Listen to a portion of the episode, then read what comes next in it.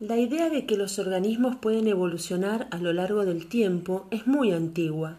Por eso es muy interesante saber cómo ocurre la evolución, cuáles son los mecanismos que han permitido que a partir de seres vivos tan simples como las bacterias, la vida haya diversificado de tal forma.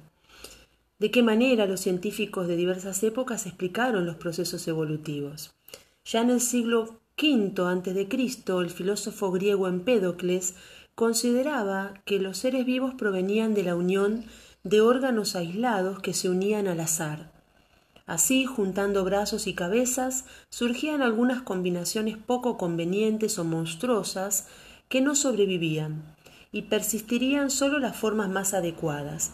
Ya en el siglo siguiente, el pensador Epicuro sostenía que en los animales los órganos o partes del cuerpo poco utilizados se debilitaban, mientras que los más usados se desarrollaban y crecían y de esta manera los organismos iban cambiando. Alrededor de dos mil años más tarde, en el siglo XVIII, uno de los primeros científicos que propuso que una especie podía transformarse en otra fue el conde de Buffon, quien sostenía que los simios se habían originado a partir del hombre por degeneración, del mismo modo que el burro había degenerado a partir del caballo debido a los efectos del clima y de la alimentación acumulados a lo largo de varias generaciones. También por esos años, el médico y naturalista Erasmus Darwin, abuelo de Charles Darwin, planteaba que los animales podían cambiar en respuesta a su ambiente y que estos cambios podían ser heredados por sus crías. Estas y otras ideas eran motivo de debate entre los científicos de la época, hasta que a principios del siglo XIX una nueva teoría sobre la evolución biológica fue propuesta por el naturalista y filósofo francés Jean-Baptiste de Monet, caballero de Lamarck. Lamarck dedicó gran parte de su vida al estudio y la clasificación de los animales invertebrados, incluyendo el análisis de sus fósiles. Para Lamarck, el hecho de que se encontraran seres cada vez más complejos en las capas superiores de roca indicaba un proceso de cambio a lo largo del tiempo, un tiempo denominado tiempo geológico que se mide en millones o en miles de años, a diferencia del tiempo histórico que es el que se mide en siglos. Así, las formas más simples habrían ido produciendo progresivamente formas más complejas y perfectas, en 1809, Lamarck publicó su obra fundamental llamada Filosofía zoológica, en la que afirmaba que en la naturaleza existía una fuerza que obligaba a los seres vivos a cambiar y daba lugar a organismos cada vez más perfectos hasta llegar incluso al ser humano. En este caso, cuando, cuando en biología se habla de la perfección, nos estamos hablando de la posibilidad de tener eh, todas aquellas características que a un ser vivo le permiten sobrevivir en un determinado ambiente. O sea, es una perfección desde el punto de vista de los eh, caracteres eh, taxonómicos que nosotros ya hemos estudiado. Lamarck retomó así la idea aristotélica del orden lineal de complejidad en los distintos grupos de organismos. Planteó además que los seres vivos tienen la capacidad de cambiar en respuesta a las variaciones del medio. Por lo tanto, las especies antiguas no se habían extinguido, sino que se habían modificado a través de un proceso lento, gradual y continuo hasta convertirse en las especies actuales. Hasta acá eh, no se habla específicamente de ningún orden cronológico, pero vale la pena aclarar y afianzar la idea de que siempre estamos hablando en tiempo geológico, es decir, medido en miles y millones de años, solo que contado de esta manera, eh, tan, tan continuo, parecería que hubiese pasado en muy poco tiempo. Para analizar el mecanismo evolutivo que propuso Lamarck, podemos analizar eh, un fragmento de este texto científico. Vemos que el ave de la orilla, a la que no le gusta nadar, se encuentra en la necesidad de adentrarse en el borde del agua para asegurar su presa, por lo que tiende continuamente a hundirse en el barro.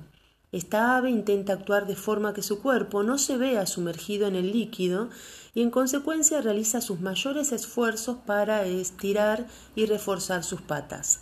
El hábito prolongado adquirido por esta ave y por todas las de su raza de estirar y fortalecer continuamente sus patas trae como consecuencia que los individuos de esta raza se alcen como si estuvieran andando sobre zancos y que gradualmente obtengan patas largas, desnudas, carentes de plumas hasta los muslos y a menudo aún más arriba.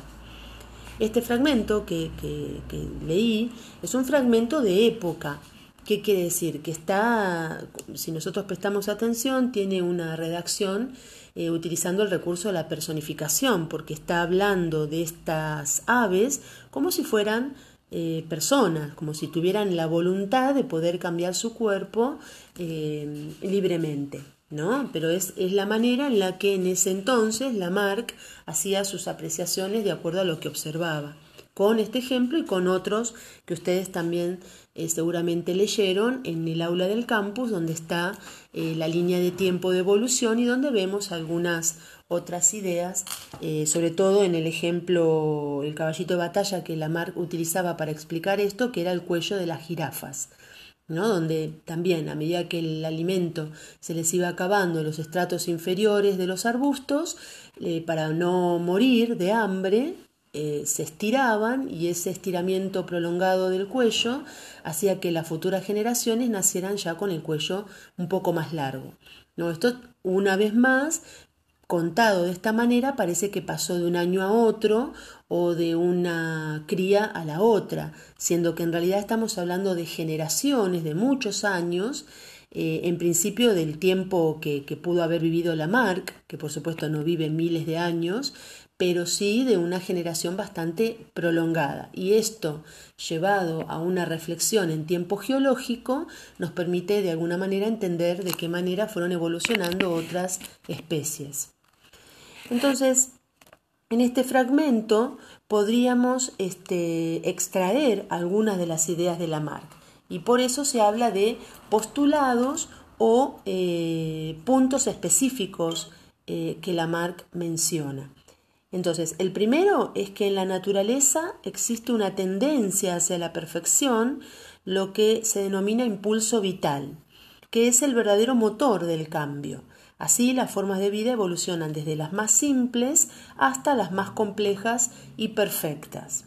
El segundo punto de la mar es que los seres vivos pueden cambiar también en respuesta a las modificaciones ambientales y según las necesidades de cada uno. Es decir, eh, que podemos decir que el ambiente presiona a los seres vivos, lo presiona eh, con la temperatura, lo presiona con la presión, lo presiona con eh, la, presión atmosférica, ¿no? con la salinidad, con la falta de luz, con la falta de alimento, Esos distintas, esas distintas cuestiones que van apareciendo en el ambiente se denominan presión ambiental. Eh, y estos organismos que son capaces de dar respuesta a esa presión y sobrevivir se consideran en mejor eh, perfección, por decirlo de alguna manera, o que tienen más ventaja sobre otros que no se pueden eh, acomodar y que por lo tanto es muy probable que se mueran, no dejen descendencia y por lo tanto corra riesgo de extinguirse. La tercera es que el uso frecuente y sostenido de un órgano o de cualquier parte del cuerpo lo fortalece y lo desarrolla, mientras que la falta de utilización constante lo, debilita incluso hasta hacerlo desaparecer. Eh, según Lamarck, los topos, por ejemplo, cuyos ojos son diminutos y profundamente hundidos, pasan casi toda su vida bajo la tierra y sin luz, por lo tanto, utilizan tan poco el sentido de la vista y en consecuencia prácticamente la han perdido.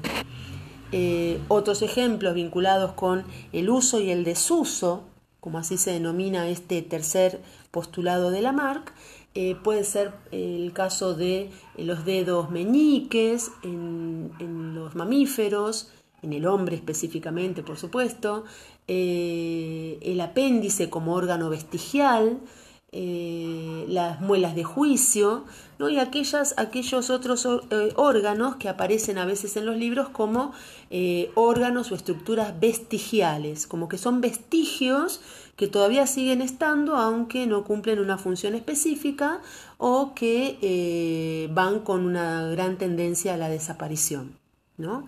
por su supuesta falta de uso. Y el cuarto postulado de Lamarck es el denominado los caracteres adquiridos, es decir, los cambios que ocurren durante toda la vida de un ser vivo van a ser transmitidos a la descendencia, de modo que esa descendencia ya va a nacer con esas características que en generaciones pasadas sus eh, antepasados han ido desarrollando. Lamarck fue el primer evolucionista que planteó una teoría coherente y completa de la evolución biológica.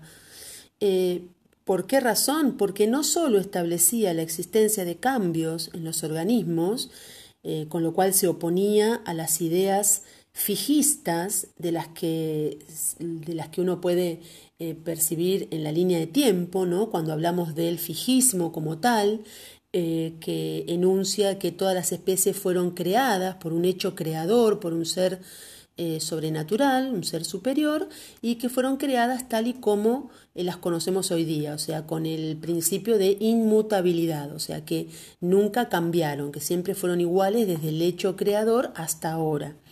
Eso era el fijismo.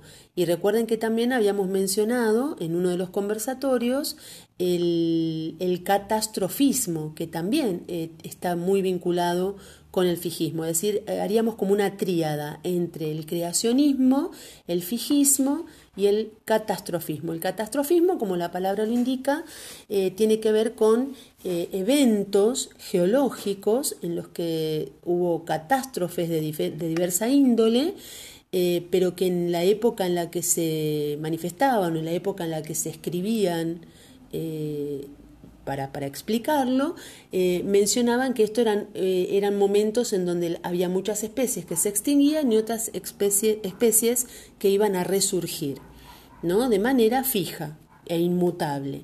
Estas catástrofes son las que también habíamos mencionado, que hoy día podemos interpretar como fenómenos meteorológicos, fenómenos eh, orogénicos, eh, movimiento de placas tectónicas, tormentas, este, diluvios, pero que eh, tenían una explicación absolutamente ecológica, solo que en ese momento no se conocía, no se sabía, y entonces se le daba esta impronta sobrenatural. Como cuando uno no puede explicar algo, tiene dos este, posibilidades, dos caminos a seguir, o temerle a eso que desconoce, o eh, darle una explicación sobrenatural que lo satisfaga y le permita seguir adelante. Em, en la teoría, en su teoría, Lamarck no solo establece la variabilidad de los seres vivos, es decir, reconoce que hay eh, variaciones, que no son todos iguales, eh, pero además plantea que para formar nuevas especies no alcanza solo con que surjan cambios, eh, sino que también es fundamental que esas variaciones individuales, graduales, sean eh, heredadas por los descendientes. Y esto eh, es lo que se menciona o se traduce muchas veces como herencia de los caracteres adquiridos. Es decir, esa capacidad adquirida por una especie durante su, su existencia en la Tierra tiene que heredarse, tiene que pasarse a otra generación. Convengamos que en esta época ninguno de estos pensadores o investigadores o científicos, si queremos denominarlos científicos, aunque todavía no, no, lo eran, eh, no, no, tenían a ciencia cierta la explicación de lo que hoy sí conocemos, que es la genética. O sea, ellos no sabían cuál era el mecanismo por el cual de una especie podía pasar esa información a otra especie, porque no, esto fue muy posterior con la aparición de eh, Mendel, Gregor Mendel, y sus este, leyes de la genética. ¿No? Pero esto es interesante porque en la medida que el conocimiento avanza y el conocimiento se va cruzando entre las distintas disciplinas, permite dar una mejor explicación de un mismo fenómeno, como en este caso el origen de la vida y la evolución de la vida. Eh, la teoría de Lamarck no fue bien recibida por la mayor parte de los naturalistas de la época. Si bien aceptaban la herencia de los caracteres adquiridos y la creencia de una fuerza natural hacia la perfección, cuestionaban la falta de pruebas. ¿no? Es decir, eh, pensando ya en un posible método experimental, un método científico, para uno poder enunciar una determinada teoría, tiene que estar lo suficientemente avalada por evidencias, por pruebas que puedan demostrar a ciencia cierta que lo que estoy diciendo eh, puede ser correcto. Eh, también había algo más, que sus ideas se oponían a las concepciones fijistas de Cuvier, Cuvier, uno de los representantes que también están en la línea de tiempo, gozaba de mucho prestigio en esa época y atacaba la postura de Lamarck. Es decir, más allá de poder tener ciertas evidencias de los estudios que estaban haciendo, eh, siempre hay una, una, percepción sociocultural o socioeconómica de, de a qué sector eh, pertenecía a cada uno de ellos para tener más o menos aceptación en el resto de la comunidad científica. Eh, así, las ideas evolucionistas quedaron guardadas hasta muchos años después, cuando volvieron a ser eh, tenidas en cuenta por Charles Darwin.